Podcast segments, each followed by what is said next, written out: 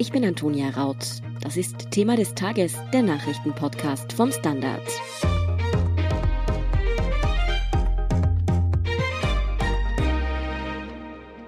In den USA haben Anhänger von Präsident Donald Trump das Kapitol in Washington gestürmt. Und zwar während der Sitzung, in der die Abgeordneten des Senats und des Repräsentantenhauses den Wahlsieg von Joe Biden bestätigen sollten. Wie hunderte Extremisten ins Zentrum der US-Demokratie vordringen konnten, was das für noch Präsident Donald Trump bedeutet und welche Folgen diese Ereignisse für die US-Demokratie haben könnten, erklärt Erik Frei vom Standard. Hunderte Trump-Anhänger haben gestern Mittwoch in Washington das Kapitol gestürmt. Sie sind gewaltsam vorgegangen, waren teilweise bewaffnet. Erik, was für Szenen haben sich da gestern Mittwoch in der Hauptstadt der USA abgespielt? Also dramatische, unbegreifliche Szenen, die man aus anderen Ländern kennt, auch aus vielen Ländern, die halt keine funktionierenden Demokratien sind, aber nicht aus den USA. Es war eine große Demonstration auf den Straßen von Washington, die ja erlaubt war, die legitim war und wo auch Präsident Trump seine Anhänger dort angesprochen hat und sie auch aufgefordert hat, geht zum Kapitol. Und die Menschen gingen zum Kapitol und haben dann gesagt, jetzt dringen wir ein. Und da es möglich war, hineinzukommen, sind sie hineingegangen. Es waren Hunderte, es waren offenbar auch möglicherweise Tausende und haben dieses Parlament der Vereinigten Staaten einfach besetzt, dort vandalisiert und in einer Mischung aus Volksfest und Gewaltausbruch Szenen geschaffen, die man in den USA eigentlich seit Jahrzehnten, vielleicht sogar seit über einem Jahrhundert nicht gesehen hat. Ja, rund um die Ausschreitungen sind ja auch vier Menschen ums Leben gekommen. Was wissen wir denn darüber bisher? Wir wissen, dass eine Frau, die zu den Besetzern, zu den Stürmern gehört hat, angeschossen wurde und an den Verletzungen gestorben ist. Bei den anderen dreien weiß man fast nichts. Da hieß es von irgendwelchen medizinischen Umständen, man weiß nicht, sind sie gestürzt und so gestorben oder war es etwas anderes. Ganz, ganz unklar, was da los ist. Und die Behörden haben hier noch nichts bekannt gegeben. Nicht nur in Washington, auch in anderen Bundesstaaten wurden ja Regierungsgebäude gestürmt. Ist die Situation dort auch so außer Kontrolle geraten? nicht vergleichbar. Ich glaube, Kansas war der eine Bundesstaat, wo das geschehen ist. Aber es war noch so, dass die Bilder aus Washington, die ja auch live gelaufen sind, die Menschen anderswo auch erschrocken haben und dort eher die Stimmung, die aufgebrachte Stimmung dann eher gedämpft oder beruhigt haben. Ja, wie konnten die Demonstranten denn überhaupt wirklich ins Kapitol eindringen? Waren da die Sicherheitsvorkehrungen so lasch? Also sie waren sicher nicht äh, streng genug, das ist eindeutig. Es gab die Absperrungen, es gibt doch ja eine eigene Kapitolpolizei, die für die Bewachung dieses Parlamentsgebäudes verantwortlich ist. Und diese Polizisten standen auch dort, aber wurden einfach überrannt von der Menge, konnten sich nicht wehren. Und die Nationalgarde, die ja in so einem Fall auch einschreiten könnte, die war nicht mobilisiert. Und da stellt sich auch die Frage, ob nicht hier entweder das Weiße Haus durch Nachlässigkeit oder durch bewusste, wir wollen hier nichts gegen die Leute, die hinter Trump stehen, unternehmen, da nicht dazu beigetragen haben. Dem Sturm aufs Kapitol ging ja eine Kundgebung Trumps voraus, bei der er seine Anhänger aufgefordert hat, zum Kapitol zu marschieren und gegen die angeblich gestohlene Wahl zu protestieren. Sein Aufruf an sie, sich zurückzuziehen, klang dann so. Go home. We love you. You're very special. I know how you feel. But go home and go home in peace. Für mich klingt es ja nicht, als wäre der Präsident wirklich unzufrieden oder enttäuscht von seinen Anhängern. Erik, hat Donald Trump diesen Sturm aufs Kapitol bewusst provoziert? Bei Trump ist das Wort bewusst vielleicht nie ganz passend. Ich glaube nicht, dass der Mann irgendwo auch strategisch denkt und seine eigenen Worte und Handlungen mit den Folgen in eine Verbindung bringen kann. Aber er hat sie auf jeden Fall provoziert. Er hat, indem er schon ja seit Wochen nur von dem Wahlbetrug gesprochen hat, indem er massiv Leute aufgerufen hat, kommt nach Washington und gesagt hat, es wird wild werden, indem er dort dann zwar einerseits nur seine bekannten Klagen über die angeblich gestohlene Wahl wiederholt hat, aber dann sehr wohl gesagt hat, und jetzt geht zum Kapitol. Er hat nicht gesagt, stürmt das Kapitol, und das wird er auch wahrscheinlich dann in Zukunft immer wieder darauf hinweisen, ich habe das ja nicht so gewollt, aber die Leute haben schon verstanden, dass er wollte, dass die Massen verhindern, was Trump auf jeden Fall nicht haben wollte. Und das war nämlich, dass der Kongress zu diesem Zeitpunkt die Wahl von Joe Biden zum nächsten Präsidenten zertifiziert und bestätigt. Und aus diesem Wunsch stoppt dieses Verfahren und aus dem Aufruf tut etwas, dass seine Anhänger, die ja sicher nicht unbedingt immer zu den gewaltlosesten und friedlichsten Menschen gehören, daraus geschlossen haben, er, unser Idol, unser Präsident will, dass wir jetzt ins Kapitol eindringen und diese feigen, verräterischen Abgeordneten und Senatoren daran hindern, dass sie unseren Präsidenten hier stürzen, dass sie das so gelesen und so gehandelt haben, kommt nicht als Überraschung. Aber was waren das jetzt wirklich für Leute, die da auf einmal die Mauern des Kapitols erklommen und diesen Regierungssitz gestürmt haben? Was waren das für Menschen? Ja, das ist schwer zu sagen. Es ist eine große Mischung von Menschen. Es war nicht so eine eindeutige, nur eine Gruppe.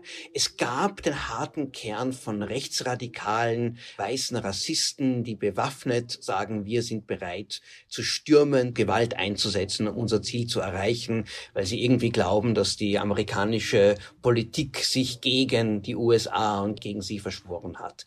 Es gab aber viele andere, die sind dorthin gekommen, um einfach nur ihren Präsidenten, den sie lieben, an den sie glauben, zu unterstützen. Es war auch eine Volksfeststimmung, die war schon bereits auf den Straßen und selbst im Kapitol gab es Szenen, wo man sagt, naja, die sind hingegangen und einfach nur, einfach einen Spaß zu haben und auch zu zeigen, das ist unser Parlament, das ist unser Recht, wir lassen uns von niemandem das nehmen. Diese ganzen Selfies, die da gemacht wurden drinnen, das ist nicht ein Zeichen, dass sich hier eine verschworene Gruppe hier einen Putsch plant. Das war genauso unkoordiniert und unorganisiert wie das gesamte Verhalten von Präsident Trump seit der Wahl. Aber wie hat denn nun eigentlich Joe Biden, der gewählte Präsident, der ja in diesen Stunden bestätigt werden hätte sollen, auf die Vorkommnisse reagiert? Er hat eine Rede gehalten, staatsmännisch, vorsichtig, beruhigend, aber auch entsetzt. Und immer wieder hat er diesen Satz verwendet, den wir hier in Österreich kennen von unserem Bundespräsidenten, so sind wir nicht. Es war so ein trauriger Appell an die Welt, Leute, das ist nicht das Amerika, das ich liebe, aber natürlich der Vergleich zu dem, wie Trump dann aufgetreten ist, hat gezeigt, was für ein Unterschied zwischen diesen beiden Politikern ist. Ja, auch wenn Donald Trump das Verhalten seiner Anhänger eben nicht besonders scharf verurteilt hat, haben das viele andere Republikaner getan und sich somit auch gegen ihren unter Anführungszeichen Präsidenten gestellt. Wie sehr haben diese Ereignisse denn die Republikaner als Partei nun nochmal gespalten? Also die Republikanische Partei ist gespalten und wird von Trump gespalten. Trump hat von seinen Parteifreunden verlangt, dass sie das demokratische Ergebnis der Wahl nicht anerkennen, sondern umstürzen. Und jeder, der sich dagegen gestellt hat, hat er begonnen, als Volksfeinde, als Verräter zu beschimpfen. Ganz, ganz wild. Und in den Tagen vor dieser Sitzung haben mehrere republikanische Abgeordnete, sogar sehr viele und einige Senatoren gesagt, sie werden Trumps Aufruf folgen und werden das, was eigentlich ein Formalakt ist, nämlich nur die Wahl der Wahlleute, dass sie dort Einspruch erheben werden. Das war immer noch eine Minderheit. Die Mehrheit, vor allem im Senat, haben gesagt, nein, das tun wir nicht. Wir halten uns an die demokratischen Regeln. Gestern dann, aufgrund der Bilder der Gewalt, haben dann mehrere der Senatoren, die eigentlich vorhatten, sich auf Trumps Seite zu stellen, sind umgeschwenkt und haben gesagt, nein, wir können das nicht. Wir müssen dieses Wahlergebnis jetzt bestätigen. Aber ein kleinerer, harter Kern ist dabei geblieben. Das heißt, Trump hat noch immer seine Anhänger in der Partei. Es ist eine Minderheit unter den Funktionären, unter den gewählten Politikern aber möglicherweise in der Parteibasis unter den Wählern hat er vielleicht immer noch die Mehrheit. Aber eigentlich ist die Aktion nach hinten losgegangen, oder? Also Trumps Popularität abseits dieser wirklich radikalen Anhängerschaft hat ja bestimmt darunter gelitten. Für Trump war es ein Fiasko, eindeutig, weil er ja hier nichts erreicht hat, sondern im Gegenteil gezeigt hat, dass seine Rhetorik, seine Einstellung, seine Lügen zu einer unkontrollierten Gewaltausbruch führen können und die amerikanische Demokratie gefährden. Das glaube Trump hat gestern sehr, sehr viel an möglichen zukünftigen Einfluss verspielt. Ja, angesichts der Ereignisse werden nun erneut Stimmen laut, die die Amtsenthebung vom eben noch Präsidenten Donald Trump fordern. Wird denn das jetzt aber überhaupt noch was bringen? Ich meine, er ist ja nur noch zwei Wochen im Amt, oder? Ja, was dafür spricht, ist, dass der Mann offenbar auch nicht mehr zurechnungsfähig ist, wie man auch gestern gesehen hat, und die Angst ist, was könnte er in diesen zwei Wochen noch anrichten. Andererseits, dieses Absetzungsverfahren, von dem gesprochen wird, der 25. Zusatz zur Verfassung, der ist sehr kompliziert. Und ich glaube, dass sowohl der Vizepräsident Mike Pence als auch die Minister, die da eine Schlüsselrolle spielen würden, davor zurückschrecken und sagen, vielleicht gelingt es uns, Trump diese zwei Wochen anders im Zaum zu halten. Vielleicht hat er auch eingesehen, dass es so nicht geht. Ich rechne eher damit, nicht, dass er abgesetzt wird, weil das auch niemand jetzt wirklich offiziell betreibt, sondern dass, wenn er Anordnungen gibt, die einfach gegen die Verfassung, gegen die Gesetze verstoßen, dass sie dann ignoriert werden. Aber wie stehen denn die Ereignisse am Kapitol in Washington eigentlich mit der Senatsstichwahl in Georgia in Verbindung? Die hat sich ja fast zeitgleich entschieden. War das womöglich der wahre Auslöser für die Eskalation in der Hauptstadt? Nicht wirklich. Es hat mit den Wahlen in Georgia nicht viel zu tun. Das war auch zufällig, dass es gleichzeitig ist. Es ging wirklich um dieses Verfahren im Kongress, wo die Wahlleute zertifiziert werden. Für das hat Trump schon tagelang aufgerufen. Das am Tag davor die Republikaner die Wahl in Georgia verloren haben, hat vielleicht die Stimmung und die Verzweiflung noch und die Radikalität noch weiter erhöht. Andererseits haben schon viele Republikaner begonnen, Trump für diese Niederlage die Schuld zuzuschieben. Also es hat Trumps Position noch einmal weiter geschwächt. Kommen wir noch zu einem anderen Aspekt. Im Internet kursieren viele Bilder, die Polizeikräfte zeigen, die angesichts der Situation doch eher noch recht, sagen wir, freundlich mit den Eindringlingen im Kapitol umgehen. Besonders Aktivisten der Black Lives Matter Bewegung kritisieren jetzt, dass die Beamten bei ihren Protesten bei den großen Black Lives Matter Märschen wesentlich brutaler vorgegangen seien. Stimmt denn das? Sind die Sicherheitskräfte in den USA sozusagen auf dem rechten Auge blind? Das kann man so noch nicht sagen. Es war sicher eine Situation, wo auch zum Teil die Polizei, was ja auch richtig ist, bewusst deeskaliert hat und gedacht hat, wenn wir jetzt einmal freundlich sind, dann werden diese Herrschaften schon wieder weggehen. Sie wurden überrascht, sie wurden überrollt. Und auch bei den Black Lives Matter Protesten, die haben ja wochenlang angedauert, die waren in so vielen verschiedenen Städten. Auch dort war die Polizei nicht überall brutal. Auch dort gab es viele, viele Städte, wo die Polizei versucht hat zu deeskalieren und das Ganze eher auf eine sanfte Art damit umzugehen. Aber Natürlich gab es unter den Black Lives Matter Protesten sehr wohl absolute Polizeiübergriffe und dass die Polizei, sowohl die Kapitolpolizei vor allem, die ja nicht unbedingt für jetzt Ausschreitungen eingestellt ist, sich so überfordert erwiesen hat, wird noch ein Nachspiel haben. Und man kann damit rechnen, dass die Verantwortlichen Beamten möglicherweise auch ihren Posten verlieren werden und dass da ein Umdenken sein wird in Washington, wie man das Kapitol schützen kann. Da ist wiederum das Problem, das offene Parlament, zu dem die Bürger gehen können, ist auch ein Symbol einer offenen Gesellschaft. Und da wird man auch zurückschrecken, dieses Parlamentsgebäude zu einer Festung umzubauen. Wie ist dieser Sturm aufs Kapitol denn jetzt eigentlich historisch einzuordnen? Gab es sowas in dieser Art überhaupt schon einmal in den USA? Also es ist mir jetzt nicht bewusst, dass es das schon einmal gab und überhaupt, ich meine, im 20. Jahrhundert war eigentlich, abgesehen von furchtbaren Attentaten und so, diese Art von Gewalt in Washington gab es nicht. Ich meine, die großen Bürgerrechtsmarsche und Demonstrationen in den 60er Jahren, die waren immer friedlich. Aber es hat sich etwas verändert. Es ist diese ultrarechte, rassistische Bewegung, hat auch durch Trump Auftrieb bekommen. Die sind offener, bewusster, selbstbewusster geworden. Und auch wenn das in der Vergangenheit es noch nicht gab, natürlich ist zu befürchten, dass es in der Zukunft es wieder geben wird. Heißt das, wir müssen uns auf weitere gewalttätige Ausschreitungen in den USA einstellen? Bringen diese Proteste jetzt womöglich tatsächlich die US-amerikanische Demokratie ins Wanken? Ich glaube, die amerikanische Demokratie wurde vier Jahre lang von Trump geschwächt und sabotiert und in den letzten Wochen umso stärker. Aber eigentlich haben die Ereignisse von gestern sie eher gestärkt, weil Trumps Anschlag auf die Demokratie, dieser Putsch, wie es manche schon beschreiben, ist gescheitert. Er ist desavouiert.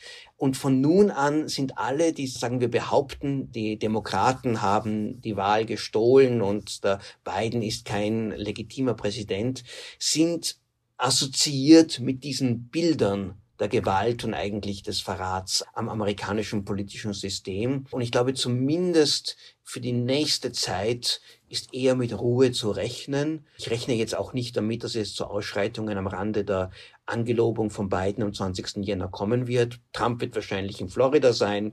Das wird eine eher ruhige Angelegenheit sein. Aber die Stimmung unter einem bedeutenden Minderheit in der amerikanischen Bevölkerung, die wir gestern gesehen haben, dieser Zorn und auch diese Bereitschaft, hier Normen zu brechen und zur Gewalt zu schreiten, mit der wird man weiter in Zukunft rechnen müssen. Bleibt also zu hoffen, dass die weitere Amtsübergabe friedlich und geregelt abläuft. Vielen Dank, Erik Frei, für diese Einschätzung. Sehr gerne. Wir sind gleich zurück.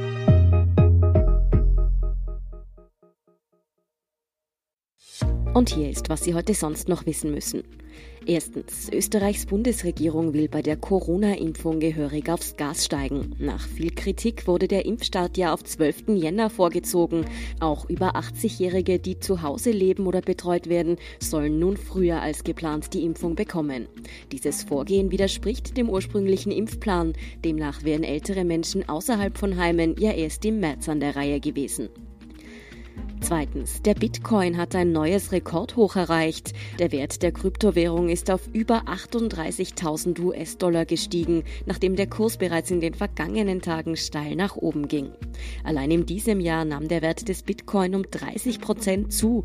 Im Vergleich zu vor einem Jahr hat er sich sogar verfünffacht. Trotzdem bleibt die Digitalwährung als Wertanlage umstritten, nicht zuletzt, da der Kurs in der Vergangenheit auch immer wieder stark eingebrochen ist. Und drittens, nachdem das Freitesten in Österreich von der Koalition abgeschmettert wurde, stehen jetzt sogenannte Eintrittstests zur Debatte.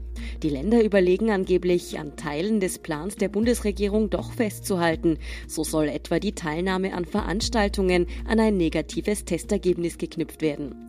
Da es keine rechtliche Grundlage für ein solches Freitesten gibt, sehen Rechtsexperten das Vorhaben aber weiterhin kritisch. Mehr dazu und die aktuellsten Informationen zum weiteren Weltgeschehen finden Sie wie immer auf derstandard.at. Um keine Folge von Thema des Tages zu verpassen, abonnieren Sie uns bei Apple Podcasts oder Spotify. Unterstützen können Sie uns mit einer 5-Sterne-Bewertung und vor allem, indem Sie für den Standard zahlen. Alle Infos dazu finden Sie auf abo.derstandard.at und dst.at/supporter. Danke für Ihre Unterstützung. Ich bin Antonia Raut. Baba und bis zum nächsten Mal.